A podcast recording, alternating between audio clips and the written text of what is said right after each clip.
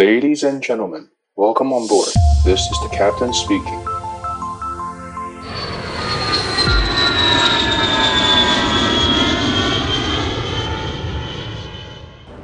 Hello，大家好，我是 Cathy，又到了每个礼拜的航空知识时间啦！欢迎大家再次加入我们，跟我们一起分享航空的大小事。不知道大家有没有去过机场旁边附近，他们都会有一些景观餐厅，你可以在那边喝咖啡，然后顺便看飞机起降。以前我就蛮常去高雄附近有一间老爸咖啡，去那边看飞机啊，喝喝咖啡，跟朋友在那边聊天。当有一架飞机正在落地的时候，就会看到后面还有其他的飞机也在排队，要等着要降落。但是大家知道吗？一架飞机如果刚降完离开跑道之后，必须要隔一段时间才能够再让下一架飞机跟着降落。这个是因为除了流量管制的问题之外呢，还有另外一个更重要的原因，那就是飞机在行进的过程中，其实会产生机尾问流，会影响到下一个航班的飞航安全。飞机在飞行的过程中，翅膀的两端会产生强烈的漩涡。有研究过飞行原理的人都知道，当飞机在飞行的时候啊，机翼上面的压力还有下面的压力其实是不一样的。机翼上面的压力会比较小，那机翼下面的压力会比较大。也就是机翼上下的压力差，而产生让飞机可以升起来的升力，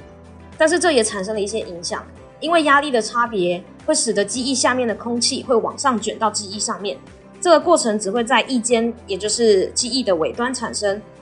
会形成一种螺旋式的漩涡运动，这个漩涡会顺着机身的方向往后面流，而且离飞机越远，影响的范围就会越大。不知道大家有没有一个概念，一架飞机大概是多重呢？如果一个人算一百公斤，大台的飞机通常可以载到四五百个人。除了旅客之外呢，还要加上飞机本身载的货啊，还有每个人带的行李呀、啊，飞机上面的燃油，还有飞机它本身的重量等等的。而飞机所需要的升力就必须大于飞机的重量，才有办法让飞机起飞。翼尖涡流的强度会跟机翼所提供的升力的成正比，所以像是七四七啊，或是七七七、三八零这种广体大型客机。就会有很强烈的机尾问流。如果今天是一架小飞机跟在大飞机后面的时候，如果没有保持好安全距离，就会容易发生状况。像是在一九九二年的时候，美国蒙大拿州就曾经发生过一架小飞机跟在一架波音七五七客机的后面，但是因为跟得太近了，所以导致它突然向左翻转，最后几乎是垂直的角度坠毁。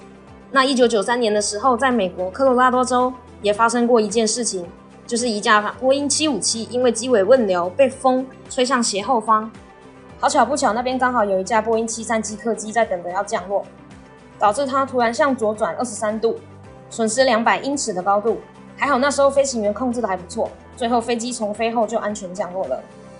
不知道大家还记不记得，在前几集我们有提到飞机的避让规则，有提到说飞行员其实是要耳听八方的，当其他飞机的飞行员在透过无线电回报的时候。可以顺便听一下，那也可以推敲一下自己跟对方的飞机是不是有保持适当的距离。如果发现其他的飞机跟自己距离好像太近的时候，就可以赶快利用无线电来跟对方沟通，避免发生飞安的问题。要知道，两架飞机如果发生相撞，是一件很大很严重的事情，一定会造成很严重的意外。那飞行员应该要如何避免机尾问流的袭击呢？这里有几个代号，大家可以稍微记一下。在飞行员的考试当中，Light L 就指的是小型飞机，它指的是七吨重或者是更轻的轻型飞机。Medium M 指的就是七到一百三十六吨重的中型飞机。Heavy 指的就是一百三十六吨以上的重型飞机。那如果再重的话，就会以 Super 来称呼。这些代号除了是飞机重量的指标之外呢，也是它们所产生的机尾问流会造成伤害程度上面的差异来做一个指示。所以用这些呼号来回报航管人员的时候，其他的飞行员就可以大概知道自己跟对方的距离大概是需要隔多远。当你在飞行的时候，如果你的前面有一台轻型飞机，不管你开的是重型或者是中型，这个时候你都要跟它相隔至少有三海里的距离。那如果你开的是中型飞机，前面是一架轻型或者跟你一样是中型飞机的时候，这个时候你们必须要相隔四海里。如果前面是重型飞机的话呢，就要隔三海里以上。那如果你是重型的飞机，不管前面是轻型啦、中型啦，或者跟你一样是重型，你都要跟它保持四海里。降落的时候，如果你刚好排在大飞机的后面要降落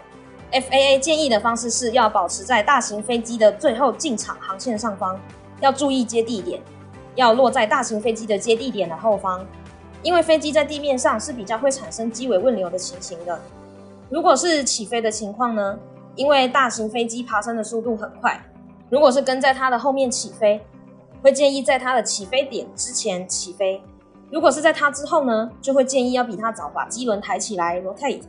而且要在它爬升的行进的上方爬升，直到漩涡消失。那如果是短跑道上起飞的话，这个时候就要注意正在运行中的大飞机，特别是跑道上风处的那一侧。刚刚跟大家提到了1993年发生在美国科罗拉多州的例子，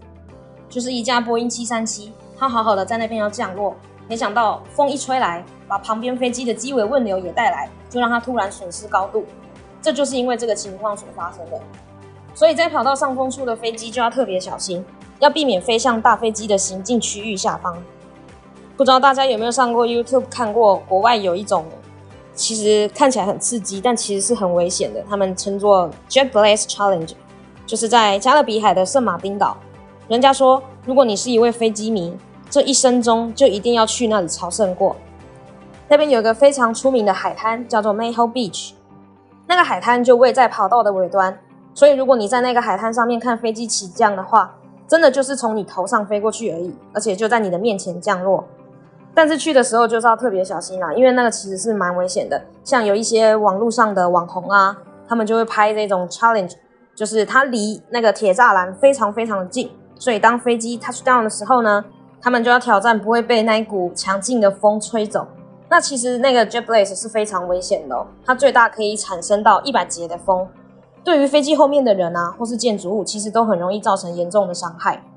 之前我就在新闻上面看过，他们就是为了拍这个挑战，结果不小心被吹走。如果只是被吹到后面的海里面的话，那个都是算还很幸运的。有的人就比较衰，一吹就撞到旁边的石头啦，或者是沙滩上的大石头，那严重的是真的有伤重不治的。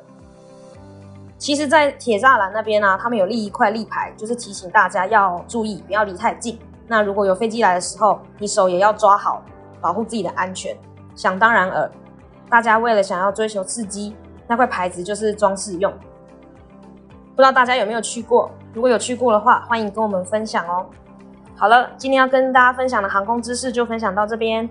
再次欢迎大家，如果你们有想要听什么样的航空知识主题，或者是有想要听可乐教官分享什么样的专业飞机问题啦，或者是他在飞行中有遇到什么样有趣的故事。都欢迎在下面的留言区告诉我们哦。机长广播频道，我们下个礼拜再见喽，拜拜。